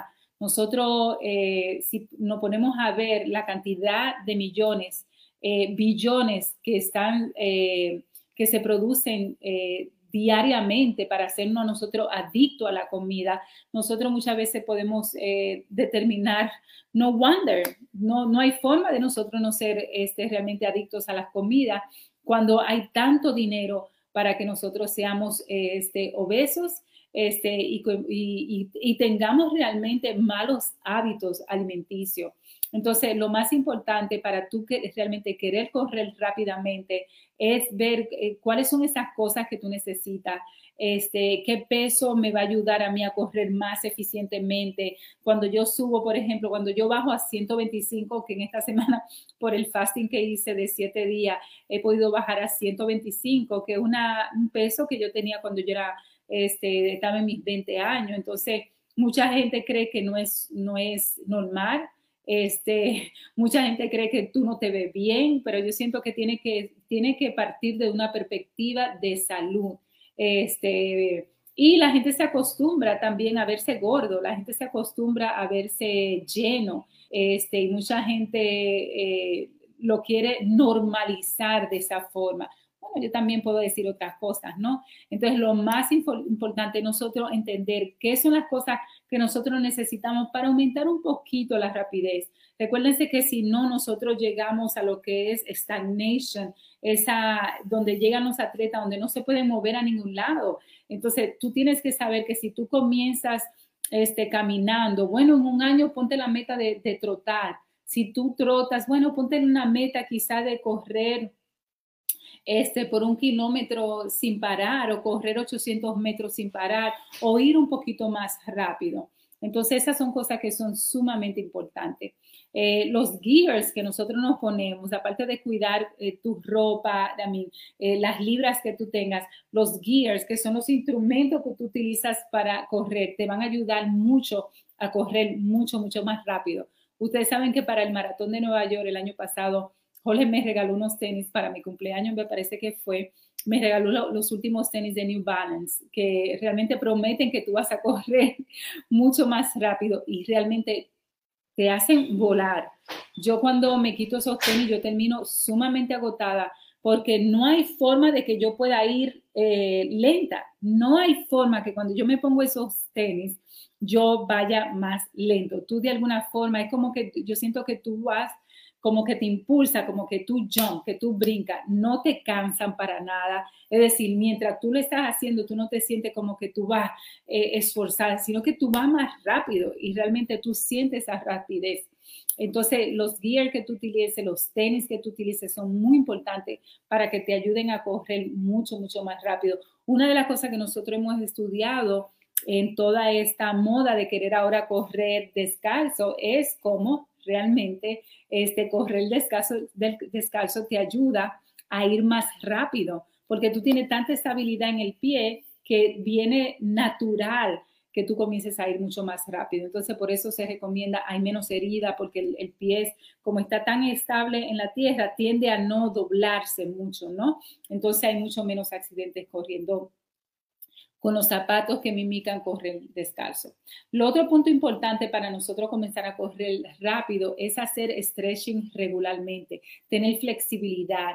Eso ayuda grandemente a alcanzar una rapidez cuando tú estás corriendo y una eficacia en tu cuerpo y en, la, en el motion, en la moción que tú tienes realmente a practicar cuando tú eh, haces stretching, realmente tú pones más fuerte lo que son tus músculos eh, y también vas a hacer que tengan menos accidentes. Entonces, es muy importante que tú le pongas atención a, a lo que son los stretching después de cada workout. Nosotros no hacemos stretching antes. Tú haces lo que es un warm-up, tú haces lo que es un calentamiento, pero realmente tú no haces stretching. Eso hace ya 20 años que se salió del mercado. Antes, yo recuerdo en los años 80, este, se hacían stretching. Tú tenías que hacer stretching antes de comenzar y lo único que tú haces es extender tus ligamentos y eso es muy, muy peligroso. Y antes se hacía eso. Cuando yo comencé a correr este, un poquito más profesional, este, todos los nuevos research y estudios comenzaron a salir a decir lo inefectivo y lo peligroso que es hacerlo. So, tú tienes que hacer un, un warm-up, un calentamiento antes de correr, pero después que tú corres, después que tú haces el cool down, tú realmente tienes que hacer stretching. Este, y hay muchas formas de tú hacer un, un stretching, un workout que termine, termine con, con, con el stretching. Eh, tú no tienes que gastar mucho dinero en lo que son eh, variedad de, de, instrumentos para tú hacer, pero realmente si tú en vez de gastar dinero, tú puedes gastar de 5 a 10 minutos después de cada corrida haciendo lo que son los stretching, el, stretching, ¿no? Que es realmente trabajar lo que son las coyunturas, eh, a masajear de los músculos, las piernas en diferentes formas, eh, tu tríceps, tu, tu eh, bíceps, eso ayuda muchísimo realmente para lo que es la recuperación y dicen que vas a tener un cuerpo mucho más feliz, este, y no solamente eso, sino que vas a poder ser un poquito más rápida. Entonces, lo otro importante también cuando tú trabajes los músculos es realmente eh, fortalecerlo. tú tienes eh, de alguna forma que irlo mejorando, ir mejorando lo que es tu postura, la eficiencia de tu eh, respiración, eh, lo que es la libertad de tus piernas. El ejercicio es un ejercicio de técnica, pero también es un ejercicio este, muy libre porque hay formas muy naturales de correr y esas son las que nosotros realmente recomendamos. Tú puedes hacer algunos ejercicios diarios que te pueden ayudar a cómo tú puedes eh, mejorar este, lo que son algunas posturas para correr, este ejercicio que tú puedes ayudar para, para este, aliviar o reducir lo que es tu abdomen, este, tú puedes hacer ejercicio de bicicleta, tú puedes hacer ejercicios que son buenos para las caderas, este, incluso ejercicios que te ayudan a fortalecerte en la parte de arriba y tienen beneficios grandes para lo que son las piernas.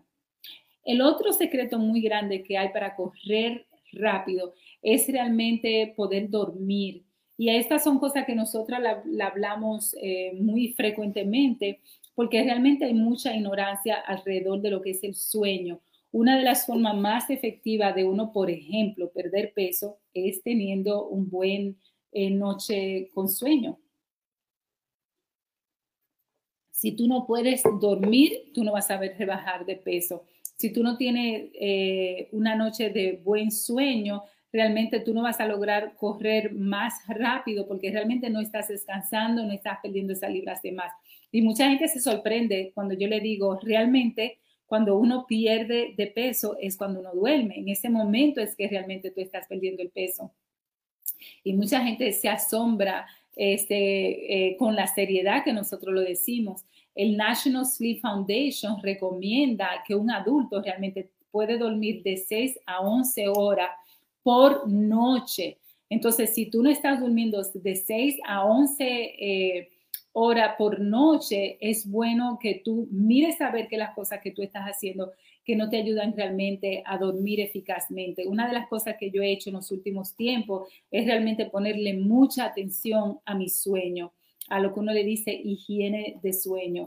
Y uno tiene realmente que ponerle en práctica. Algo que yo estoy haciendo eh, realmente todas las noches es poner a cargar mi celular bien lejos de mi cama suficientemente lejos de que no me llegue ningún ruido, ninguna luz, este, y realmente que la, eh, la actividad que vaya a tener mi teléfono esté fuera realmente de mi, de mi entorno, ¿no? de, mi, de mi cama.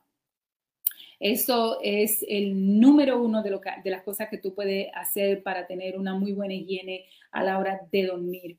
Este, y una buena higiene de dormir, quiero hablar de que es una buena este, salud para tú tener mejor sueño cada noche. Entonces, sacar los celulares. Yo veo que Jorge ya tiene un buen tiempo donde él deja su celular en la oficina, en la parte de abajo, este, y él no se molesta en traerlo para arriba, lo cual me parece muy, muy bueno. Yo le estoy haciendo, pero yo como mi hija está en la universidad, todavía no me puedo desprender de mi celular tan fácil. So, yo lo dejo en mi cuarto, pero lo dejo bien alejado de mi cama. Lo otro es, este, eh, quizá muchas de las personas lo que hacen cuando tienen problema para dormir es sacar el televisor de la, del cuarto. A mí me parece muy, muy efectivo. Yo lo he hecho en años anteriores, en tiempos anteriores, y me ha funcionado grande, grande, grandemente. En estos tiempos pandémicos no es algo que yo personalmente eh, pienso hacer. Este, yo utilizo mucho el televisor para que me dé sueño y quedarme dormida y relajarme.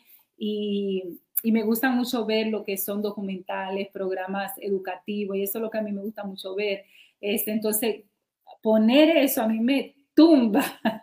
Ah, y a mí me funciona porque el televisor realmente me da mucho, mucho sueño. Lo otro muy efectivo para y tener eh, una noche de sueño te va a ayudar a perder peso. Y se, hicieron, se han hecho estudios donde a mucha gente obesa le preguntan si, o sobrepeso, le han preguntado cómo es su sueño y la gran mayoría dice que duermen terriblemente. Entonces hay una correlación con lo que estar obeso y también eh, estar eh, sobrepeso. Entonces es muy, muy importante que si tú quieres mejorar la calidad de tu corrida, que tú le pongas atención como tú duermes. Lo otro que también se ha demostrado que es muy efectivo para tu correr más rápido es realmente levantar pesas. Levantar pesas es una muy buena forma de tú poner tus músculos mucho, mucho más fuerte. Y también va a mejorar lo que es tu producción de velocidad a todo nivel cuando estás corriendo. No solamente la vas a poder ver en carreras cortas, pero también en carreras sumamente largas. Y esto va a hacer que tú, las pesas van a, va a lograr que tú tengas un balance a nivel de tu cuerpo y de la producción de energía mucho más este, balanceado. Este, y también evita de que hayan accidentes este, y injuries que tú puedas tener cuando corres. Entonces, hacer un, un sistema de levantar pesa durante la semana puede ser muy, muy efectivo porque simplemente vas a endurecer tus músculos. Tú no quieres ir creciendo en edad y hacer que tus músculos sean mucho más débiles, porque eso es lo que naturalmente pasa.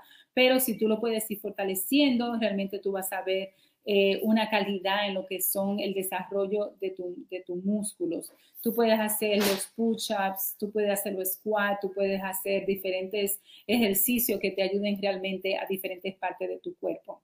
Y pueden ser realmente muy, muy beneficiosos cuando tú lo haces después de correr o quizá coger un día a la semana o dos días de la semana y simplemente dedicársela a lo que son este, las pesas. Lo otro que también eh, es muy, muy eficaz es la resistencia, experimentar algún tipo de resistencia. Este, por ejemplo, el treadmill es muy, muy efectivo para tú lograr esa rapidez este, y lograr esa eficacia para correr mucho más rápido. Entonces, hay muchas otras formas de tú crear realmente ese tipo de resistencia. Usando el treadmill es muy, muy efectivo porque tú puedes poner tu treadmill para arriba como si tú estuvieras subiendo y realmente crear algún tipo de resistencia, aunque sean caminando, este, eh, que son sumamente muy, muy efectivos. Eh, lo otro que es también muy recomendable es hacer un cross-train. Eh, y eso también es muy, muy eficaz a la hora de tú mejorar lo que va a ser tu pace y tu velocidad en cada carrera. Entonces, hay muchas formas de que tú lo puedes hacer. Tú puedes hacer swimming, es una de las actividades que yo más he, extrañado en este año pandémico, ya que yo nado muchísimo y me puedo pasar una, a mí se me puede ir una hora bien, bien fácil nadando todos los días.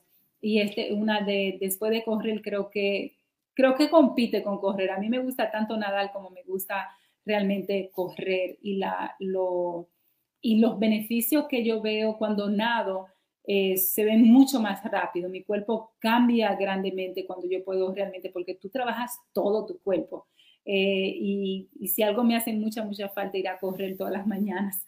Lo otro que tú puedes hacer es jugar soccer, si eso te gusta, hacer ejercicios cardiovasculares también es muy, muy efectivo. Es decir, implementar lo que es el cross-training dentro de lo que son tus... Eh, tus ejercicios, va a hacer que tú desarrolle habilidades mentales este, de fortaleza eh, tan efectivos como correr y realmente te ayudan en general.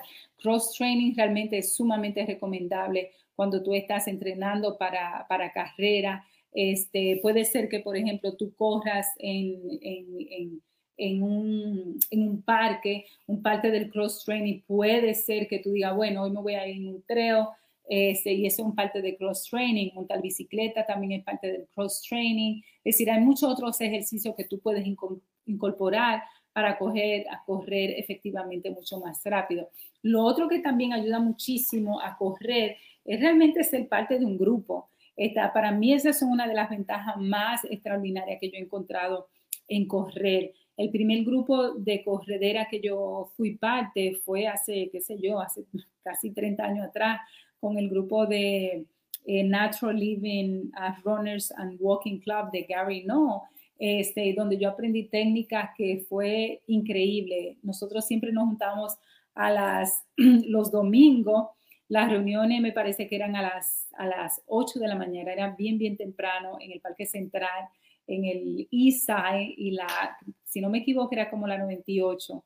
Este, y eran grupos realmente muy dinámicos, muy este, variados a nivel racial. Habían varios latinos eh, que éramos parte de ese grupo y Garino lo que hacía era entrenarnos para el maratón. Una de las cosas que hace un grupo es realmente que te tiene motivado. este, para seguir entrenándote. Tú conoces mucha gente, la gente te impulsa, este, ya sea por vergüenza, te impulsa o porque realmente te motivan a ser mucho más mejores, pero realmente es una muy buena forma efectiva. Eh, y recuérdense que todo esto es una gran excusa para nosotros mantenernos motivados, a mantenernos activos físicamente. Eso es lo que hace un grupo, la, la, grandeza del grupo. No solamente que la vida te da oportunidad de tú darle al grupo, pero también de tú recibir. Entonces, por eso yo al grupo le dedico mucho, porque yo siento que el grupo, el grupo ahora del cual yo soy, yo también soy miembro del parte de, de Bank Corland, que ya me enteré este, que BCTC va a hacer sus carreras de verano. Y yo creo que muchos de nuestros corredores también se apunten en esa carrera. Son cada dos semanas en el verano, creo que comienzan a las 7 de la noche, este, y son tres millas este, que tú la puedes terminar a tu tiempo, no hay realmente ningún uh, esfuerzo de que tú, opresión, ¿no? Que la misma que tú te quieras poner tú mismo. Este, y para mí es una muy buena excusa de mantenerme, porque si nosotros no buscamos las excusas de mantenernos activos, realmente vamos a ser un potero couch. Entonces es importante que nosotros realmente seamos parte de un grupo, búscate el grupo que más se acomode a, este. Una de las cosas que yo quería es tener un grupo este, latino, hispano, este, donde hubiera ese calor, esa, esa familiaridad, esa amistad más allá, donde tú llegues y se conozcan tu nombre. Entonces, eso era lo que yo buscaba en tener esto. Y realmente en el proceso cambiarle la vida a un ser humano. Entonces, si la vida me da la oportunidad de, aunque sea una sola gente, tú le puedes transformar la vida, para mí es suficiente. Yo no, no soy de la que quiere cambiar el mundo, pero sí traerle eh, knowledge, traerle claridad, traerle conocimiento, traerle estudio a la gente para que la gente realmente vea que sí es posible y que mucho más fácil cuando nosotros nos mantenemos motivados y podemos motivar a otra gente. Entonces, yo, yo soy de la que cree eso. Lo otro es, es ver, eh, terminar fuerte cada entrenamiento y cada carrera. Una de las cosas que yo hago, yo soy parte de un grupo, este, a mí me gusta mucho hacer cross training, yo me enfoco en lo que es dormir mucho mejor. Todo eso te va a ayudar a realmente a correr más rápido porque te crea mucho más conciencia. Si las cosas que yo estoy diciendo no son cosas que realmente mucha gente eh, lo asimila, ¿no? Como que lo pone junto a la hora de correr rápido, pero realmente son cosas que nosotros le, ponemos, le tenemos que poner mucha, mucha atención. Algo que yo siempre hago en cada entrenamiento, y lo hago para mí, por mí y para mí, es realmente después de cada entrenamiento, yo lo que hago es que termino los últimos 800 metros sumamente rápido. Y eso hace, y yo lo hago no solamente en las carreras, porque ya estoy acostumbrada. Yo estoy acostumbrada que incluso lo hago con Jorge, y Jorge ni siquiera cuenta se da, que yo lo veo, faltan 800 metros y me mando y comienzo a competir. A veces él, él lo coge, a veces él comienza a competir conmigo y se manda. Jorge sí se pone, siempre me gana. Este, pero siempre lo agarro a veces desapercibido para que deje llegar más rápido. A veces él está cansado y no puede darle pero eso me ayuda muchísimo a yo hacer mucho más rápido cuando yo corro. Este, y creer, otra de las cosas que yo implemento es que yo estoy corriendo para ganar. Entonces yo estoy corriendo para ganar cada, eh, cada velocidad que yo misma he establecido. Y yo siento que si tú partes de eso, tú vas a querer mejorarte un poquito más. Lo otro que te ayuda, te ayuda mucho a correr también sumamente rápido es conocer el terreno que tú estás corriendo. Si ya tú conoces el terreno, si yo sé, por ejemplo, en qué matita, en Van Corland, me van a mí a faltar 500 metros, yo sé en qué doblada me, me faltan 1500 metros para terminar, yo ahí le doy como un chele, porque yo sé que no me va a faltar la respiración. Este, entonces, conocer el terreno donde tú entrenas. Yo por muchos, muchos años corrí en el Parque Central y es sin duda alguna mi lugar, perdón, mi lugar favorito de yo entrenarme, es donde mi corazón siempre está. Yo amo ese parque, me llena de vida ver los atletas, este, porque ahí hay de todo. La gran mayoría son, son eh, atletas este, dedicados. No sé si profesionales, pero muy dedicados.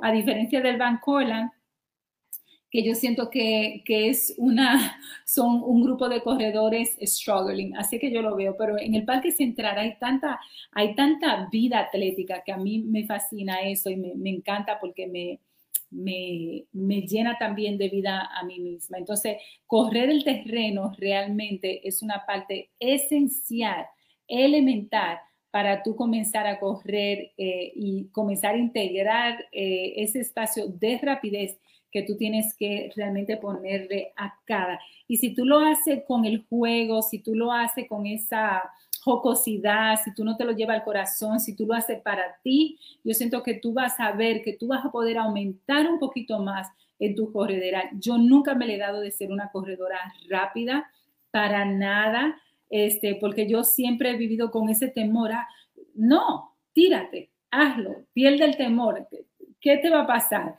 Este, entonces yo siento que nosotros tenemos que tener mucho entusiasmo a nosotros realmente asimilar lo que son las carreras largas dentro de nuestro entrenamiento para nosotros este, poder jugar con lo que es la rapidez dentro de todo esto. Así que yo lo invito. Excelente. Excelente presentación de la poeta atleta Karina Rieke. Muy buena, muy buena. Así que Priscila Enid García Buruguán, gracias. You got this. You got this. Me encanta su canal, uno encuentra de todo un poco, eso es verdad, nosotros tenemos, nosotros tenemos unos cinco días de toda la chulería del mundo, toda la capacidad de, de hombre del renacimiento, se la damos a la gente para que lo disfrute. Así que muchísimas gracias por estar ahí. Esta es una presentación, no sé si Ramón quiere decir algo o Ramón. Eh, yo pienso que es un seminario, son lecciones, son clases en esta ocasión que estamos posicionando un tema. Así que ya eh, nosotros, eh, el, el, entrenamiento, la clínica va a ser este domingo en Bancolan a las 11 y vamos a trabajar cinco veces 400 con dos minutos de descanso rápido el sábado, el domingo pasado no hicimos práctica. Ese día se debió hacer independientemente la gente que nos sigue. Este es el día que corresponde, la clínica que corresponde de velocidad a este domingo. Cinco intervalos, ¿verdad? Con dos minutos de descanso activo. Vamos a descansar, pero caminando y lo vamos a hacer en vez de suave, rápido. Recuérdate que estamos utilizando dos velocidades, suave, la cual, a lo que tú le llames suave, y rápido lo que tú llames rápido, que sabemos que nunca vamos, no vamos a ir a velocidad máxima, sino que simplemente acelerar y mantener una velocidad durante las cinco eh, intervalos. Ese va a ser, digamos, nuestro clínica. Y el, la cuarta clase, que va a ser la penúltima, son cinco clases, va a ser sobre agilidad, balance, sistema de energía, Además, Ramón tiene eh, la clase 4, va a tener uh, velocidad en los entrenamientos de ultramaratón, Yaso 800, va a hablar Karina Rieke, así que buenas noches y nos vemos a todos. Chévere, muchísimas gracias Priscila Nid García Baraguana. Bye bye.